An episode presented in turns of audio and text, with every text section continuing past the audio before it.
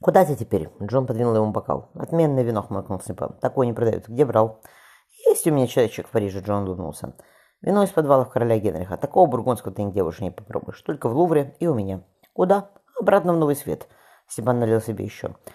«Там тебе не надо никого менять. Через пять лет я вернусь и заберу мальчишек. Они помощниками походят, и можно им свои корабли давать». «С Испанией мы будем воевать», — заметил Джон. «Не сейчас, год через два, но будем. Но не в Новом Свете, а здесь. И с нижними землями надо что-то решать. Вильям не собирается возвращаться? Видел ты его? Хм. Канон у меня угостил тому, тому два года назад, не собирался. Ворон зевнул. А с тех пор я про него ничего не слышал. Жаль, Джон посмотрел на Ворона. Ты как? Справляюсь, Степан помолчал. Тева замуж вышла. Джон достал еще бутылку. «Выпей. Марта делает отличную работу. С ее отъездом мы потеряем ценнейший источник сведений, но просить ее остаться я не могу. Настроение царя Ивана Винована меняется каждый день. Хватит и того, что...» «Что?» — внимательно посмотрел на него Уоррен. «Ничего», — вздохнул Джон, — «наливай». Одеваясь, Ворон поинтересовался. «Где Фрэнсис? В Плимуте мне сказали, что он теперь депутат палаты общин?» «Да», — подтвердил Джон, — «только не втягивай в свое сомнительное развлечение, прошу тебя». «Не буду», — ворчливо ответил Ворон. Перегнувшись в седле, он добавил, «Я повеселюсь так, как не веселился никогда в жизни. Ты мне этого запретить не можешь». Жеребец с места взял карьер, из-под копыт полетела грязь. Джон только покачал головой. Ворон, не обращаясь, протянул руку. Фрэнсис Дрейк передал ему, передал ему флягу с виски. Отхлебнув, избавившись от сильноватого привкуса крови во рту, капитан сплюнул. Подув на разбитые костяшки пальцев, Ворон громко спросил. «Есть еще желающие?» На заднем дворе пивной выгородили площадку для кулачных боев.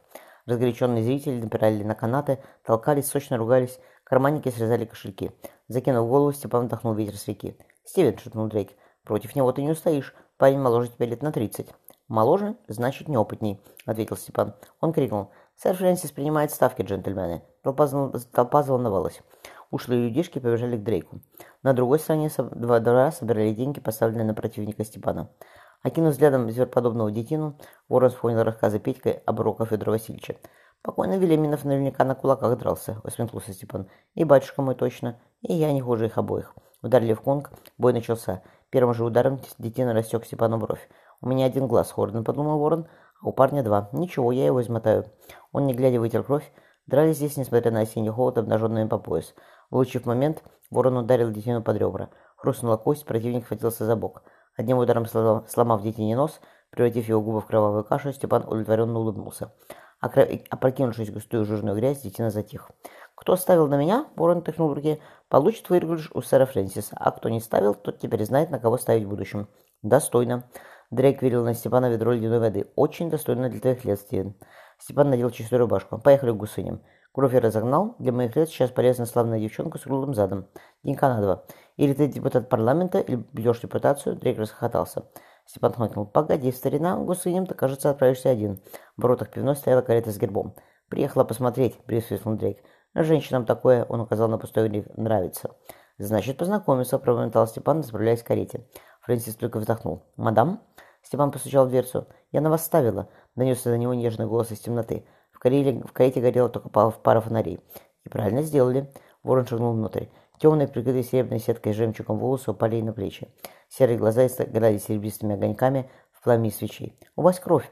Вытащив, вытащив из-за корсета надушенный платок, девушка коснулась его рассеченной брови. «Позвольте, я умею». Степан остановил руку. Длинные ресницы задрожали. «Мадам, дайте проверю, а у вас что?» Девушка застонала, засунув в рот тот самый платок. Ворон мазнул пальцами по губам. «Мне этого мало, мадам, мне надо больше». Девушка беспомощно оглянулась вокруг. Заперев дверь, опустив шторки, шторки, Степан опустился на колени. «Так лучше?» Девушка часто задышала, цепившись холеными руками в его плечи. «Простите, мадам», он на мгновение прервался. «У вас теперь там тоже будет кровь. Моя». «Пожалуйста», умоляющим голосом сказала она, потянувшись к нему. «Пожалуйста».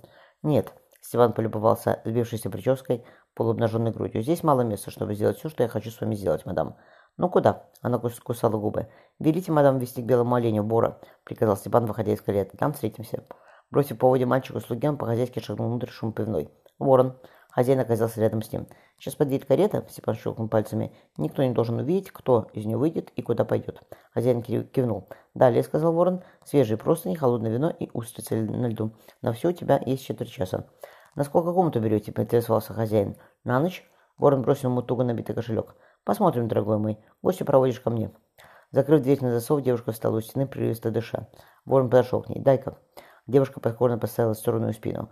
Он целовал нежную, смуглую шею, спускаясь ниже, расшнуровывая ей корсет. «Нет», — ворон прервался, — «раздену я тебя потом». Подняв бархат из украшенной вышивкой юбки, девушка шепнула. «Ты мог уложить меня на спину прямо в грязи». «Я знаю». Ворон закрыл глаза. «Знаю». «Не надо». Ворон приложил палец к губам. К ее губам. «Не надо». Прижимаясь к ее губам, она шептала то, что он слышал на разных языках. Ворон горько понял, что Господь, видно, и не дарует ему более счастья. За окном сходил серый дымный рассвет. Тихо одевшись, не глядя на спящую девушку, Степан вышел из комнаты. Хозяин, зевая, протирая стойку. «Налей мне виски», — устало попросил Степан. «Стакан. Ты меня не видел и не знаешь, куда я пошел». Понял, кабачик спокойно полировал дерево. Остановившись на пороге, ворон вдохнул влажный осенний воздух. «Пора возвращаться в море», — сказал он себе.